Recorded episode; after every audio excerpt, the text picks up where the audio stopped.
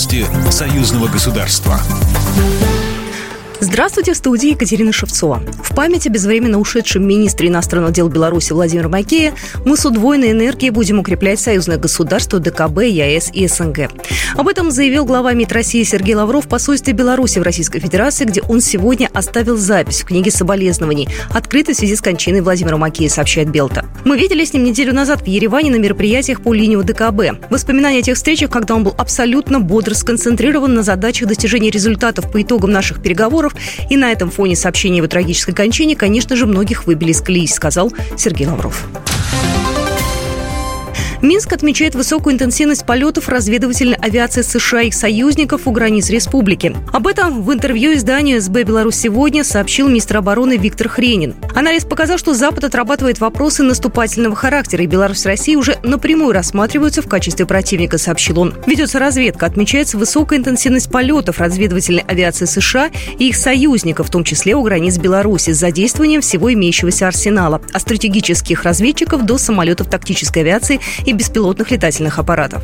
Идет подготовка к ведению военных действий на восточном направлении, добавил Хренин.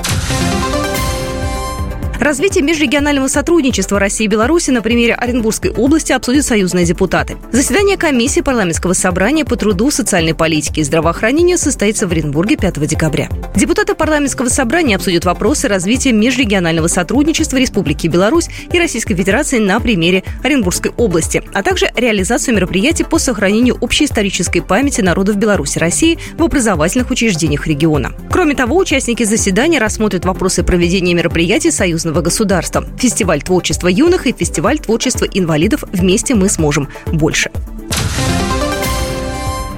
Курсанты и офицеры спасательных вузов Беларуси и России обменялись опытом в ликвидации чрезвычайных ситуаций, сообщили в Университете гражданской защиты МЧС, передает Белта.